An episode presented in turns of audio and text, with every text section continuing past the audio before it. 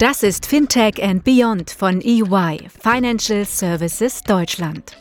Der Podcast für alle, die am Fintech-Startup-Ökosystem und der Digitalisierung der Finanzdienstleistungsbranche in Deutschland und Europa interessiert sind. Willkommen zu einer weiteren Episode von EY Fintech und Beyond. Heute geht es um das Thema Quantum Computing, mögliche Anwendungsfälle und die Auswirkungen auf die Finanzsektor. Ich bin Dr. Jan Rosa, Partner bei EY und zuständig für die Beratung von Finanzinstituten im Bereich der Emerging Technologies. Und mit dabei ist meine Kollegin Karina Kiesling, welche sich bereits seit vielen Jahren mit Quantum beschäftigt, sogar an einem Quantencomputer mitgebaut hat und Teil unserer globalen EY Quantum Community ist. Quantum Computing zählt zu einem der Megatrends im Technologiebereich und wird nachhaltig Einfluss haben auf die Gesellschaft, aber auch Finanzinstitute und die Wirtschaft im Allgemeinen. Woher kommt dieser Wandel und was bedeutet es für uns? Lassen Sie uns gemeinsam einen Blick hinter diese disruptiven Quantentechnologien mit ihren unglaublich vielseitigen Facetten werfen und heute in die Welt der Quanten im Finanzumfeld blicken und versuchen uns der Frage zu nähern, wie nah ist diese Zukunft in der Realität schon angekommen. Über diese und weitere Fragen möchten wir heute diskutieren und Karina und ich freuen uns sehr, heute gleich zwei Experten mit dabei zu haben, die im Quantenumfeld seit Jahren aktiv dabei sind. Willkommen bei uns Niklas Hegemann, Co-Founder von Jos Quantum, dem Startup für Quantencomputing für die Finanz-, Versicherungs- und Energieindustrie. Und auch willkommen an Dr. Stefan Kister, System Technology Architect und Quantum Ambassador bei IBM einem der technologischen Vorreiter in der Entwicklung von Quantentechnologien und Hardware. Stefan, als Quantum Ambassador bei IBM verstehe ich deine Aufgabe darin, das Thema Quantum einer breiten Masse an Kunden näher zu bringen. Magst du dich und die Initiativen rund um Quantum bei IBM kurz vorstellen? Ja, gerne. Das ist genau richtig. Also bei IBM haben wir das Thema Quantum Computing noch im Research-Umfeld äh, aufgehängt. Das heißt also, ich als Quantum Ambassador übernehme so ein bisschen die Rolle in Schnittstelle zwischen den Kunden und IBM Research. Und äh, was wir machen als Ambassador, ist da, dass wir so einen Einstiegsworkshop geben. Wir erklären die Technologie, äh, wie funktioniert ein Quantencomputer, äh, welche Programme hat IBM äh, zur Verfügung und ähm, ja, wie kann man sozusagen in der eigenen Industrie, in einem eigenen Umfeld den Quantencomputer nutzen. Wir machen einfache Programmierworkshops mit den Kunden und äh, so bringen wir sozusagen äh, den Quantencomputer-Technologie näher an den Kunden heran im Kontext, sage ich mal, einer Industrie. Und äh, das heißt also, ich als Ambassador bin kein Wissenschaftler bei IBM, sondern ich habe eine normale Tätigkeit, sage ich mal, in der IT. Also ich habe einen wissenschaftlichen Hintergrund. Ich bin Chemiker. Vor 20 Jahren habe ich meine äh, Doktorarbeit in Festkörperchemie gemacht und da war die Quanten Technologie oder sage ich mal die Quantentheorie, äh, Quantencomputing, Quantenchemie hat eine der Analysemethoden, die ich damals benutzt habe, um, ja, sag ich mal, meine Charakterisierung der Stoffe äh, ja, durchzuführen und zu bestimmen. Und das ist auch so ein bisschen, sage ich mal, meine Beziehung äh, zu der Quantentechnologie und zum Quantencomputing jetzt hier bei IBM. Und als ich dann vor 20 Jahren, 1999, bei IBM angefangen habe, da habe ich was komplett anderes gemacht äh, als Chemie. Also da bin ich angefangen als System Engineer ähm, im Bereich Unix-Systeme, habe das zehn Jahre gemacht und bin dann so in die Architektur übergewechselt, also ein bisschen breiteren Setup. Und äh, ja, ich finde eigentlich so ganz typisch. Ich habe viele Kollegen, die so im Bereich Naturwissenschaften, Physik, Chemie, Mathematik ja, in dem Bereich der IT dann gelandet sind, also die dann gar nichts mehr mit ihrem wissenschaftlichen Background zu tun hatten. Und da war ich, sag ich mal, 2016 hat IBM das Announcement gemacht über den Quantencomputer und dass sie den Quantencomputer in der Cloud zur Verfügung stellen. Erstmal total baff, muss ich sagen, weil irgendwie habe ich gar nicht damit gerechnet, dass dieses Thema Quantencomputing mich in meiner Lebenszeit überhaupt nochmal äh, berührt. Also man hat ja schon einiges über die Theorie erfahren, ähm, und das war auch ein heißes Thema in den 90er Jahren. Aber irgendwie waren diese Geräte ähm, und Quantencomputer wirklich als Hardware ähm, ja doch noch weit weg. Und äh, als das dann hochgekommen ist, da war ich natürlich auch ja, ziemlich begeistert und dass auch IBM da so eingestiegen ist. Und dann kam dieses Ambassador-Programm der IBM und ich war total happy, sage ich mal, dass ich da dran teilnehmen durfte und dann auch in dieser Schnittstelle zwischen Kunden und Research dann da eine Aufgabe finden konnte. Und äh, das war insofern dann spannend, dass irgendwie so zwei Lebensabschnitte da nochmal wieder zusammengekommen sind. Einmal so die IT-Karriere und dann nochmal so das vergangene, äh, das ja, Wissen über Quantentheorie und Quantentechnologie aus dem Chemiestudium heraus, dass man das dann zusammen verknüpfen konnte. Und äh, ja, da bin ich eigentlich auch ganz glücklich äh, mit in dieser Aufgabe. Und das ist eine Teilaufgabe. Das heißt, ich bin immer noch IT-Architekt äh, mit Schwerpunkt so in der Finanzindustrie. Aber ja, halt als Teilaufgabe dann als Ambassador tätig.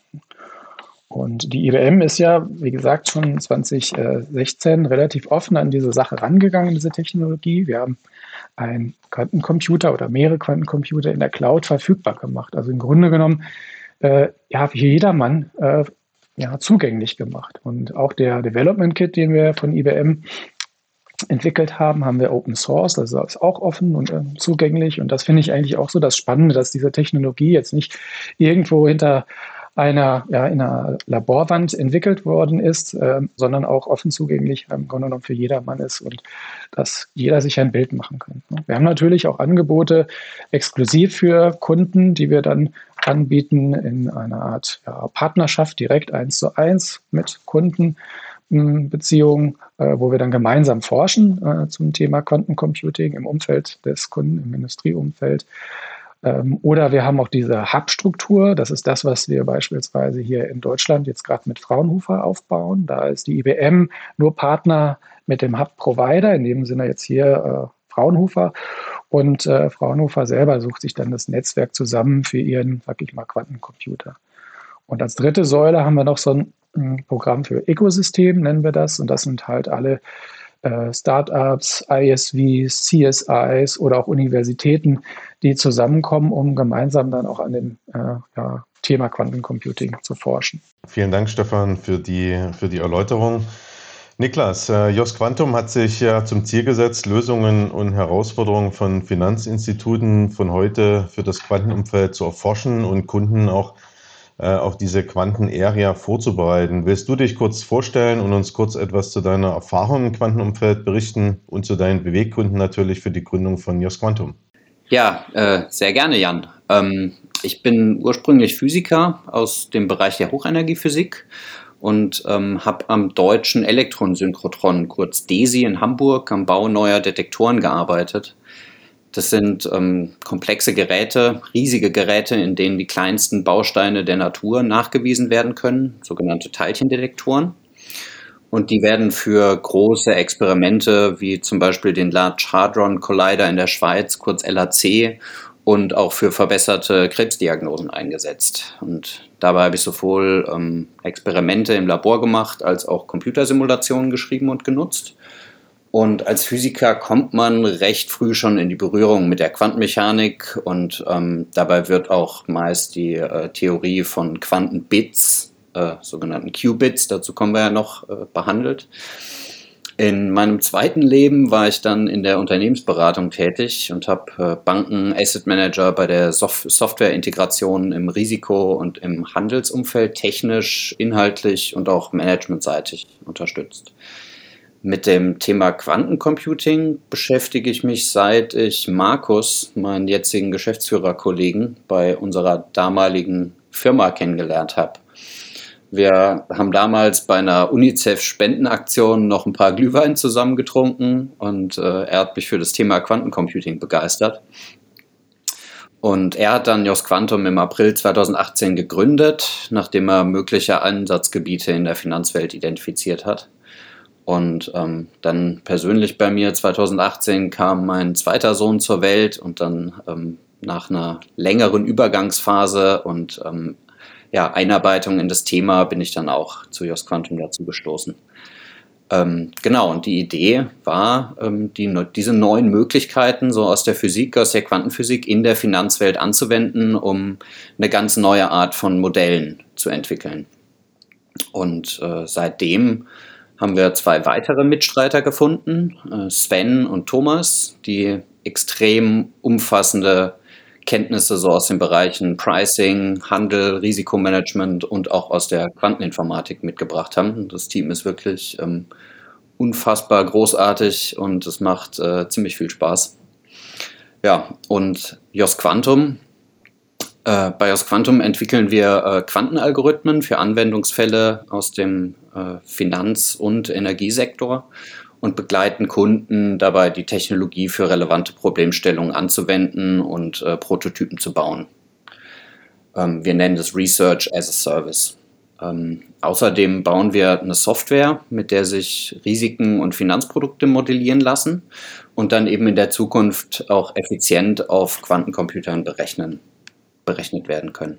Das klingt auf jeden Fall sehr spannend, Niklas. Bevor wir uns tiefer mit der Quantentechnologie beschäftigen und den Anwendungsfällen, auf die du bereits eben angesprochen hast, sowie den Algorithmen, kannst du unseren Hörern kurz erklären, warum es überhaupt Quantencomputing gibt? Ja, natürlich. Das ist eine interessante Frage. Ähm, ja, unsere herkömmlichen Computer, so wie wir sie vor uns stehen haben, beruhen ja auf rein binären Zuständen 0 und 1. Und ähm, in der Natur konnte man bereits äh, zu Beginn des 19. Jahrhunderts sehen, dass die Bausteine der Natur auf der Quantenmechanik beruhen und schon der bekannte Physiker Richard Feynman hat erkannt, dass man die Quantenmechanik nutzen muss, um Probleme in der Natur effizient zu lösen. Und die Idee war eine der Grundlagen dafür, die quantenmechanischen Eigenschaften zu nutzen, um Informationen effizienter zu verarbeiten als mit klassischen Computern. Und heute sehen wir eine ganze Reihe von möglichen Anwendungen, für die klassische Computer extrem lange rechnen müssten. Teilweise sind es Tage, Wochen, Jahre, Jahrzehnten an Rechenzeit, die notwendig wären, um Lösungen für bestimmte Probleme zu bestimmen. Und aktuell werden zum Beispiel äh, zum Teil auch starke Vereinfachungen angenommen, um die Rechenzeit zu reduzieren. Und ein Quantencomputer ähm, bieten die Möglichkeit, diese Rechenzeit solch großer Probleme drastisch zu reduzieren. Hier wird oft von quadratischen bis exponentiellen Speedups gesprochen, zur Vorstellung vielleicht. Wenn ein Prozess auf einem klassischen Computer Jahre an Rechenzeit benötigen würde, könnte ein Quantencomputer dieses Problem in Sekunden bis Minuten lösen, um sich mal so die Dimensionen vorzustellen. Ähm, diese potenziellen Möglichkeiten hat die Idee des Quantencomputing bis zum heutigen Tag getrieben. Ähm, Quantum Supremacy von Google 2019 zum Beispiel hat gezeigt, dass Quantencomputer prinzipiell mathematische Probleme schneller als klassische Computer lösen können.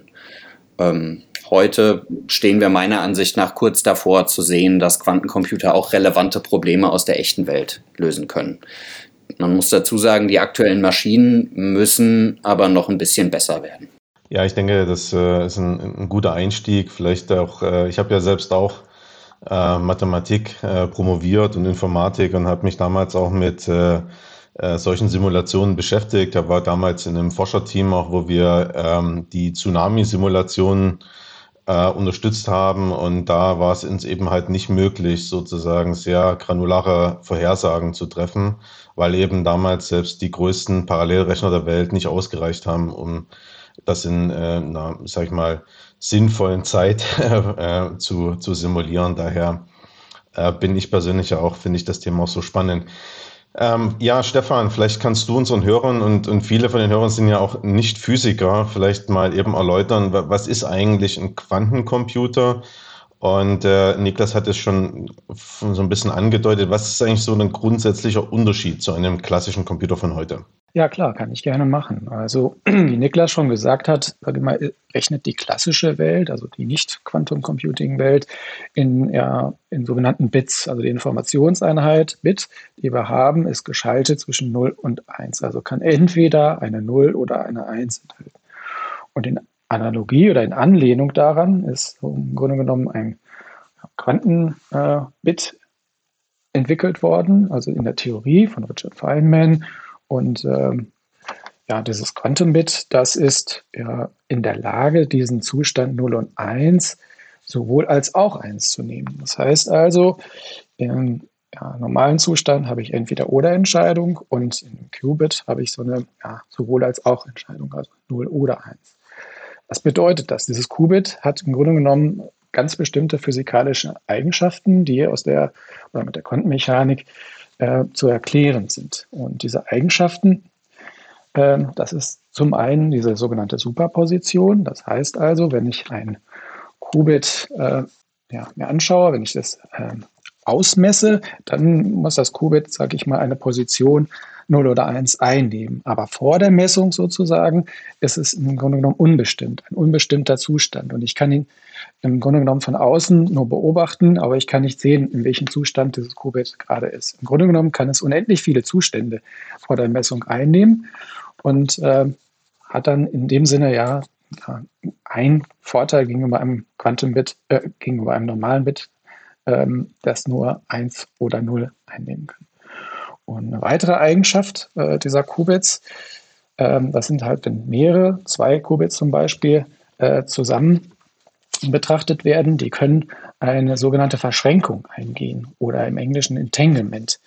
Das bedeutet, diese beiden einzelnen Qubits sind wieder vom Zustand her unbestimmt, also entweder 0 oder 1, aber der Gesamtzustand über beide Qubits, wenn man sich so das Ganze ganz einfach vorstellt, der ist bestimmt. Das heißt also, durch Messung eines Qubits in diesem, sag ich mal, Zweierteam, äh, kann man dann den ähm, Zustand des anderen Qubits sofort ermitteln und der ist dann ad hoc sozusagen äh, dann klar. Und diese sag ich mal, Interaktion zwischen äh, den Qubits ist keine Interaktion, also da findet keine Kommunikation statt, sondern es ist ein wirklicher Quanteneffekt, der jetzt, sage ich mal, mit der aus der realen Welt wirklich schwer irgendwie zu deuten ist. Also mit dem hatte sogar ja, Einstein so seine Probleme gesagt, irgendwie spukhafte äh, Kommunikation oder Kräfte, die da zwischen den äh, Quanten wirken. Und aber wir können diese äh, ja, Eigenschaften ausnutzen und entsprechend auch in dieser Quanteninformationstechnologie dann benutzen.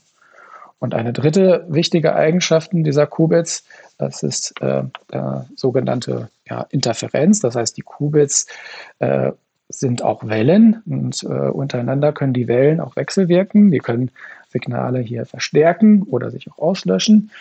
Und äh, auch das kann man dann ausnutzen im Quantencomputer und entsprechend mit Phaseninformationen äh, ja, ähm, aus diesen Welleninformationen dann auch Informationen für die Rechnung dann herausnehmen. Und das sind so diese drei wesentlichen Eigenschaften dieser Qubits, die so ein konventionelles, klassisches Bit im Grunde genommen nicht hat, wo das halt nur zwischen 1 und 0 hängt. Und was ich dann bilden kann mit diesen Qubits, ist also einen riesig großen Zustandsraum. Wenn man sich das mal vorstellt, also dass man mit äh, 2 hoch n und n ist dann die Anzahl der Qubits, dann äh, wachse in meiner Beschreibung. Ähm, wenn ich das jetzt simulieren möchte, als auf einem klassischen Rechner beispielsweise, diese Qubits, dann brauche ich äh, eine gewisse Speichermenge. Und äh, diese Speichermenge, die setzt sich zusammen, Anzahl der Qubits, also zwei, bei zwei Qubits werden es dann also 2 hoch 2 und dann muss man noch berücksichtigen, dass man äh, Real- und Imaginärteil hat, weil diese Qubits ähm, ja, im komplexen Raum als Vektoren beschrieben werden. Und dann möchte ich das Ganze nochmal vielleicht in Double Precision auf so einem 64-Bit-Rechner darstellen. Dann komme ich auf insgesamt 512 Bit für zwei Qubits. Das ist jetzt nicht besonders viel, aber wir wachsen dann exponentiell. Und ich denke mal, exponentielles Wachstum, spätestens seit der Covid-Krise, weiß jeder von uns, was das bedeutet. Am Anfang ist man eher sanft unterwegs und dann kommt eine unheimliche Dynamik rein. Ne? Und wenn man jetzt überlegt, bei 50 Qubits brauche ich schon 16 Petabyte an Memory, um diese Qubits zu beschreiben. Und 50 Qubits ist im Grunde genommen nicht viel. Wir haben aktuell jetzt schon Systeme mit 65 Qubits. Und wenn man sich diese IBM-Roadmap oder auch von anderen Herstellern sich anschaut, dann werden wir in diesem Jahr über 100 Qubits haben und nächstes Jahr über 400 und für 2023 haben wir uns sogar über 1000 Qubits vorgenommen. Wenn man sich das überlegt, was man da an, an Memory benötigen würde, um das zu simulieren, diesen Zustandsraum, dann ist das schon eine recht riesengroße Menge. Genau. Und das ist einfach ja, auch ein großer Vorteil dieser Quantencomputer und deshalb auch ein ja, wesentlicher Unterschied, sage ich mal, zu den klassischen Computern, die wir heute benutzen. Ja, vielen, vielen Dank, äh, Stefan. Und äh, ich glaube, äh, auch wenn es noch nicht physisch sozusagen erklärt war, doch schon relativ äh, äh, komplexe Sache. So, jetzt, jetzt ist ja so ein bisschen die Frage, die sich sicher viele stellen. Wenn wir heute an einen klassischen Computer denken, äh, denken wir an unseren Laptop, vor dem wir alle sitzen gerade oder an einen PC. Ähm, wie, wie kann man sich jetzt so einen Quantencomputer vorstellen für, für Leute, die eben äh, bis jetzt mit dem Thema noch nichts zu, zu tun haben? Und auch die Frage, äh, wie werden wir denn oder wie kann man denn überhaupt so einen Quantencomputer nutzen? Also die Qubits sind äh, ja, Quantensysteme, die werden künstlich hergestellt. Und äh, das sind kleine Quantensysteme mit zwei Leveln, dass man genau äh, ja, in Analogie zu den Bits diese zwei Level 0 und 1 darstellen kann. Und äh, es gibt unterschiedliche Verfahren, wie ich äh, ja, Quanten hm, oder Qubits dann herstellen kann. Im Grunde genommen, sag ich mal, hat ähm, ein IBM-Forscher, das war um die ja, 2000er, das war Da Vincenzo, ein Paper dazu veröffentlicht, was sind denn sozusagen ähm, gute Technologien, um diese Qubits, sag ich mal, herzustellen und äh, ja, auch weiter daran zu forschen, zu verbessern. Und da hat er Kriterien aufgestellt und heute haben sich, sag ich mal, aus diesen Kriterien, die er damals beschrieben hat, also dass man einen guten äh, Qubit-Zustand herstellen kann, dass man einen Grundzustand herstellen kann äh, und so weiter, ähm, haben sich zum Beispiel Ionenfallen ähm, herauskristallisiert oder äh, Photonen, mit denen man Qubits herstellen kann oder supraleitende Qubits. Ne? Das machen wir bei IBM. Wir benutzen sogenannte supraleitende Qubits. Wie kann man sich das vorstellen? So ein Qubit ist im Grunde genommen ja, ein, ein Schwingkreis. Ich, also ich habe ein, ähm, eine Kapazität und ich habe eine Spule, aber diese Spule ist in dem Fall keine Kupferspule, wie man es vielleicht aus dem Physikunterricht äh, noch kennt, sondern das ist ein ganz spezielles supraleitendes Element, die sogenannte Josephson Junction. Und hier steckt unheimlich viel Intellectual Property drin, äh, wie die aufgebaut ist und äh, wie man die dann benutzen kann, um diese Qubits dann auch herzustellen. Und diese Qubits werden dann ähm, abgeschirmt von der äh, Umgebung äh, dargestellt. Ähm, das heißt also, sie sind sehr empfindlich gegen äußere Einflüsse. Im Grunde genommen gegen alles, was von außen kommt, zum Beispiel Licht, Vibration ähm, und ganz besonders auch Wärme. Und äh, all das beeinflusst sozusagen unseren äh, unser Quantensystem.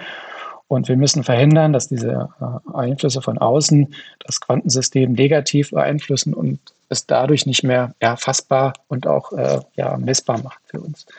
Und äh, deshalb kühlen wir die Systeme ziemlich stark ab. Ähm, das heißt, wir bewegen uns ähm, am absoluten Nullpunkt der Temperatur. Das ist wie ein riesen Kühlschrank im Grunde genommen sich vorzustellen.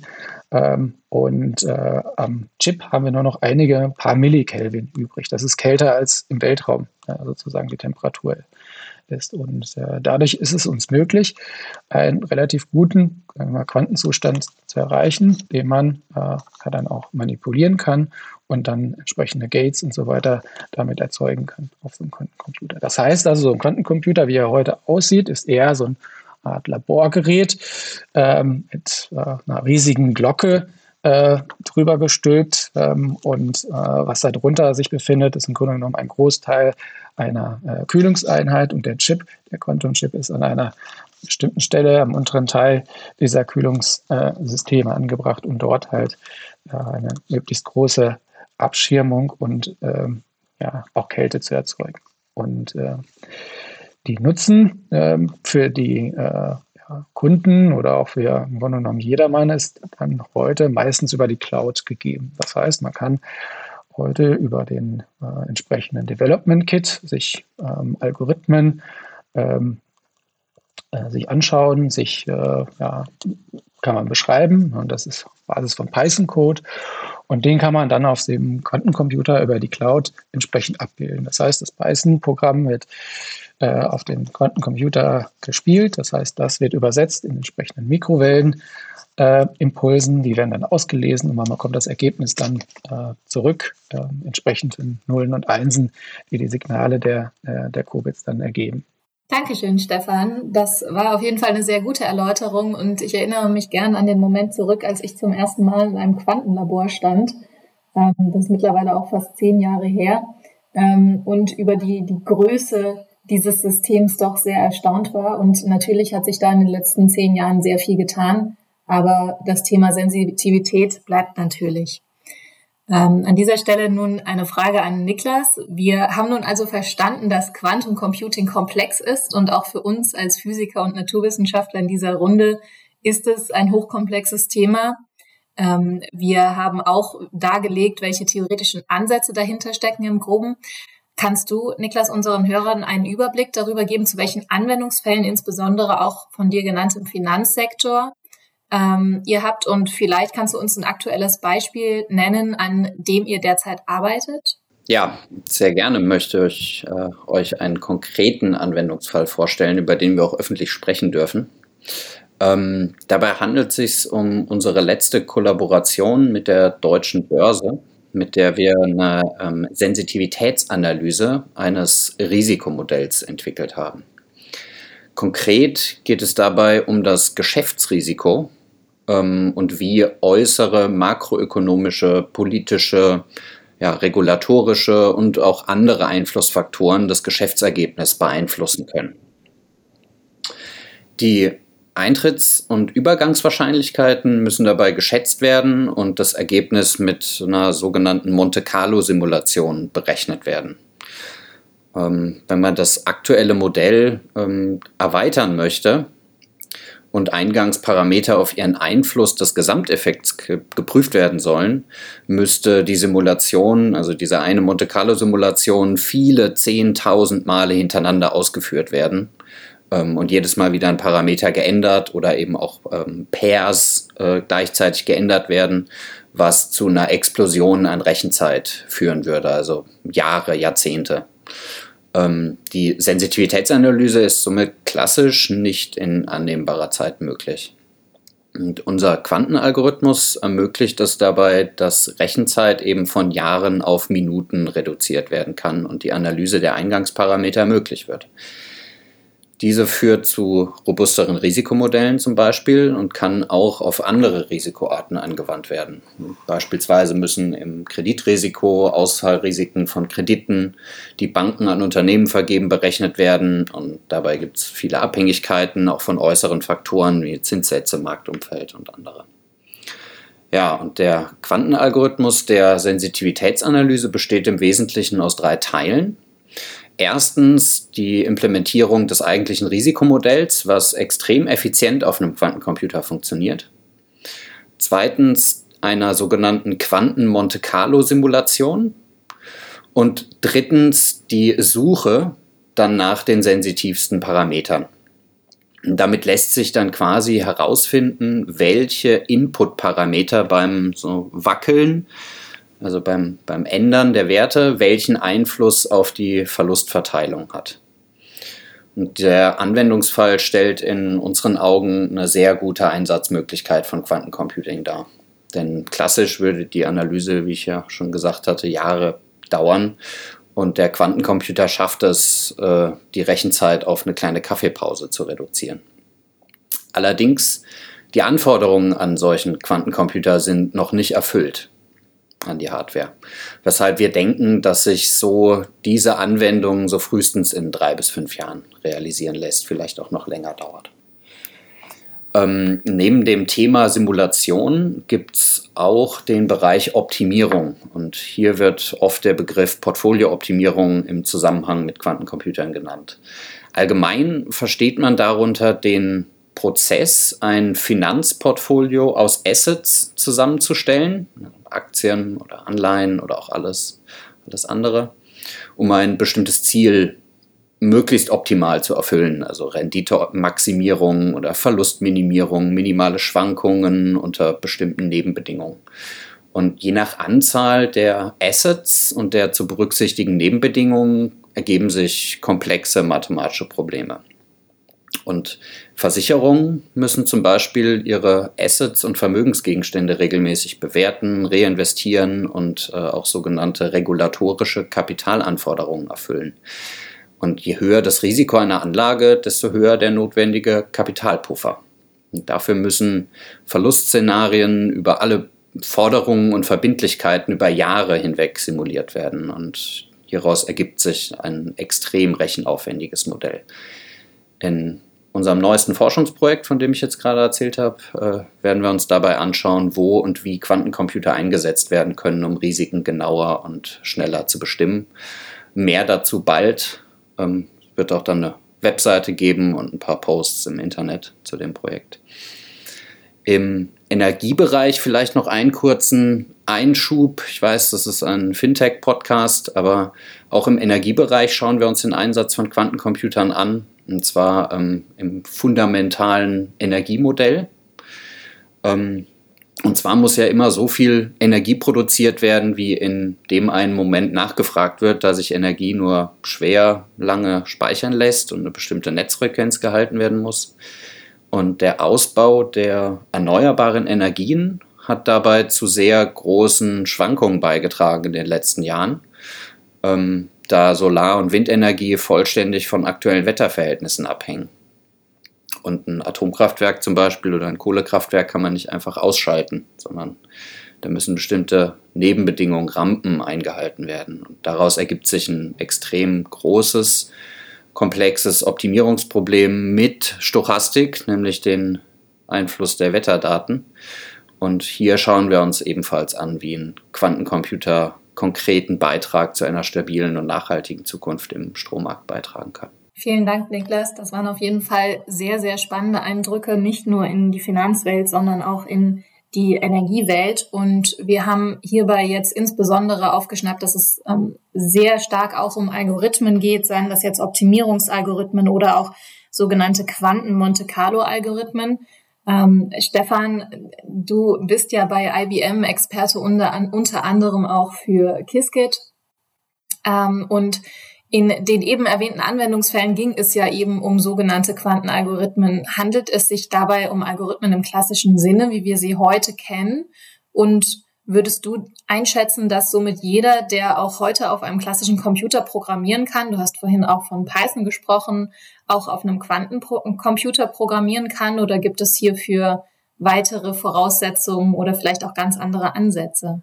Ja, man muss schon sagen, dass die Algorithmen komplett anders aussehen als die Algorithmen, die wir heute hm, auf den klassischen Computern verwenden. Und es gibt insofern auch aktuell noch keinen Compiler, der mir sagt, okay, ich habe jetzt hier ein Problem, was ich heute meinetwegen mit Monte Carlo Simulationen rechne und dann transformiere mir das mal wieder schön auf den Quantencomputer. Also das gibt es nicht, sondern es ist, sage ich mal, in der aktuellen Forschung so, dass wir noch so auf dem Niveau sind der Algorithmusentwicklung. Und da ist es meiner Ansicht nach noch sehr, sehr wichtig, auch sag mal, das mathematische Problem genau zu verstehen und dieses dann auf den Quantencomputer in seiner Spezialität mit ja, der Art von Gates, die ich benutzen kann, äh, mit der Art von Entanglement und äh, ja auch den Interferenzmöglichkeiten, das halt auszunutzen, äh, stehen vielleicht auf bekannten Algorithmen, die dann weiterzuentwickeln für mein spezifisches Problem. Und das ist etwas, was, sag ich mal, doch ein bisschen unterschiedlich ist gegenüber, sag ich mal, einer ja, Programmierung einer klassischen Software, die wir heute benutzen.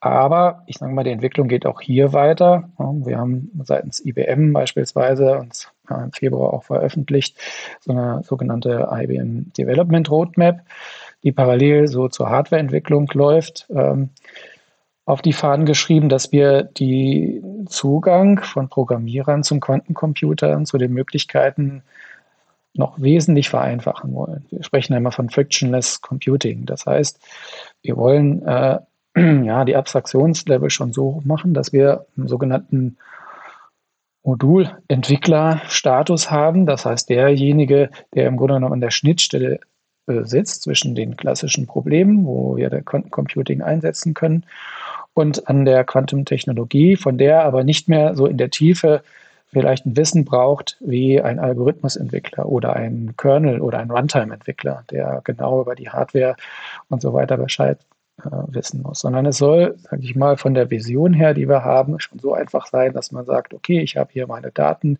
die müssen auf den Quantencomputer geladen werden, ich habe hier einen bestimmten Typus an äh, Problemstellung, dafür brauche ich einen bestimmten Quantenalgorithmus, der herangezogen wird und dann wird das äh, entsprechend dann äh, berechnet und dann zurückgeführt an die klassischen Systeme und dann weiterverarbeitet. Das ist so ein bisschen die Vision, wo wir hinwollen. Wir wollen es einfacher machen. Aktuell ist aber noch sehr, sehr viel, sag ich mal, Expertenwissen notwendig, um, sag ich mal, gute Fortschritte dann da auch erzielen für so ein industriespezifisches Problem. Ja, vielen Dank, Stefan, äh, für, deine Ausführung. Und äh, es äh, zeigt ja auch eben auf, dass aktuell eben in dem Feld noch sehr viel Research getätigt wird und äh, sehr viele Entwicklungen eben noch sehr hardware-nah sind, also auch sehr viel Wissen notwendig ist, um auch diese Quantencomputer und Quantenalgorithmen zu nutzen. Daher die Frage zum Schluss äh, an euch beide, was sollten Banken und äh, ähm, institutionelle Finanzdienstleister, zum Beispiel Versicherungen oder Asset Manager, eben eurer Meinung nach aktuell tun, um sich eben auf dieses Thema Quantencomputing vorzubereiten? Niklas, vielleicht magst du anfangen. Ja, gerne, Jan. Also in meinen Augen sollten sich Unternehmen intern mal fragen, bei welchen Arten von Problemen Quantencomputer denn überhaupt eingesetzt werden könnten, bevor man da in die Theorie eintaucht. Ähm, und dann auch in die Praxis. Und dabei sind halt besonders langlaufende Prozesse interessant oder Modelle, bei denen viele Annahmen und Vereinfachungen getroffen werden, damit man sie überhaupt berechnen kann. Ein konkreter Blick dabei wäre zum Beispiel die Tagesendverarbeitung von einem Handelssystem, der End of Day, äh, wäre ein Blick wert und die Analyse, welche Prozesse die meiste Rechenzeit einnehmen und damit einen Bottleneck bilden. Zum Beispiel aus meiner Erfahrung die Bewertung von exotischen Derivaten oder strukturierten Produkten benötigt teilweise Stunden. Zum anderen könnte sich eine Risikoabteilung langlaufende Simulationen anschauen und auch bei welchen Modellen starke Vereinfachungen getätigt werden, um Reporting-Prozesse einzuhalten. Also das ganze Thema Monte Carlo ist ein, ist ein, ist ein, ist ein Thema, was man, ähm, was man sich genau anschauen könnte und was ein guter Kandidat meistens ist ähm, für einen Quantenalgorithmus. in meinen Augen ist es dann sinnvoll, eine Liste an potenziellen Anwendungsfällen zu erstellen und ja, zum Beispiel mit uns eben zu validieren. Und der nächste Schritt besteht dann darin, mögliche Speedups zu evaluieren und kleine Prototypen zu bauen und zu testen. Und dabei können dann Hardwareanforderungen abgeleitet werden, um so eine erste Einschätzung zu geben, wann können denn diese Anwendungsfälle produktiv eingesetzt werden können, so in welcher ähm, in welcher Zeitspanne in der Zukunft ist das vielleicht in den nächsten paar Jahren möglich, wo ähm, ja, die Hardware vielleicht ähm, ähm, noch nicht vollumfänglich da ist? Ähm, oder ist das ein, ein, ja, sind das Algorithmen, die sehr ähm, ähm, große Maschinen benötigen, also sehr viele Qubits und äh, sehr langlaufende Algorithmen? dann wird es einige Jahre später dauern. Und daraus lässt sich dann so eine Art ähm, ja, Strategie, Roadmap wirklich für die nächsten fünf bis zehn Jahre ableiten. Ich glaube, das ist so das, das wichtigste Thema im Moment. Wie positioniere ich mich als, ähm, als Unternehmen strategisch zu diesem Thema? Ja, ich würde mich auf jeden Fall, Niklas, dir anschließen wollen, gerade was sagen wir, auch die fachlichen Themen anbelangt. Wir unterteilen ja so ein bisschen äh, diese Themen, gerade was auch im Finanzsektor, aber generell auch äh, ähm, in diese drei Kategorien Optimierung und äh, Simulation und auch Machine Learning, wo Quantenalgorithmen äh, nach heutiger Forschung ähm, ja, in der Zukunft Vorteile sogenannte Quantum Advantage ausspielen können. Und deshalb sage ich mal, ist auf jeden Fall es wert, sich mit der Technologie auseinanderzusetzen und sich, sag ich mal, auf die Reise zu begeben, ne? Skillaufbau zu betreiben, die Mannschaft auszubilden. Muss ja keine große äh, Research-Mannschaft sein, sondern kleine Teams zu bilden, die da relativ agil an die Sache rangehen und äh, ja, vielleicht auch, ähm, wie Niklas auch schon erwähnt hat, so ein bisschen Intellectual Property aufbauen. Wie kann ich denn jetzt für meine Industrie genaue Analysen, wo könnte der Quantencomputer eine Rolle spielen, dann ähm, auch Intellectual Property aufbauen und dann vielleicht auch ein Paper zu veröffentlichen oder äh, ganz einfach für sich selber äh, zu benutzen. Also das denke ich schon, ist ein relativ äh, wichtiger Schritt, ähm, auch wenn wir sagen, ja, wir sind noch in dieser Phase Research getrieben. Ähm, trotzdem, wenn man sich jetzt so die Roadmap anschaut, ähm, ja, machen wir doch immer große Fortschritte. Also jetzt von 2016, seit wir den ersten Quantencomputer bei IBM quasi announced haben für die Cloud mit 5 Qubits, haben wir 2023 auf der Roadmap schon über 1000 Qubits, ähm, äh, ja, die wir darstellen wollen. Und ähm, parallel dazu, sage ich mal, die weitere Entwicklung äh, dieser Stacks im Kernel-Bereich, in der Runtime und auch, sage ich mal, diese Vereinfachung über ja, die Algorithmusnutzung für, sage ich mal, den Endverbraucher. All das sind, sage ich mal, Themen, die unheimlich viel oder unheimlich schnell Fahrt aufnehmen. Und daher wäre schon meine Empfehlung, sich in die Analyse zu geben und, sage ich mal, ja, die ersten Schritte zu gehen. Gemeinsam entweder mit einem Startup wie US Quantum oder aber auch mit äh, IBM, dass man erstmal die freien Zugänge nutzt und sich selber ein Bild macht äh, über das Qiskit, über den freien Development, geht auf den Quantencomputern, die frei verfügbar sind. Und wenn man dann Hilfe braucht und sagt, okay, wir sind jetzt an einem Punkt, dann äh, kann man sich natürlich auch an die IBM und über ja, äh, das Expertenwissen dann, was wir weltweit, sag ich mal, in unseren Research-Team haben, dann auch entsprechend nutzen und ähm, ja, dann zusammenarbeiten in der Richtung. Ja, super. Vielen Dank für eure Einschätzung. Und äh, ja, jetzt sind wir schon wieder am Ende des heutigen Podcasts angekommen. Wirklich faszinierendes und äh, sicher sehr dynamisch äh, entwickelndes Thema, was uns die nächsten fünf bis zehn Jahre begleiten wird. Äh, vielen Dank, Niklas und Stefan, für die spannenden und vielversprechenden Einblicke in die Zukunft der Quantentechnologie. Äh, wir wünschen euch alles Gute für eure weitere Arbeit und wir freuen uns auf einen regelmäßigen Austausch. Äh, wie immer verlinken wir unsere Gäste in den Shownotes. Äh, dort findet ihr auch unsere Kontaktadresse eyfintechandbeyond.de.ey.com. Wir freuen uns über Feedback, aber auch Vorschläge für weitere spannende Themen oder Gäste, die ihr gerne einmal in dem Podcast hören wollt. Bis dann, habt eine gute Zeit und bis bald.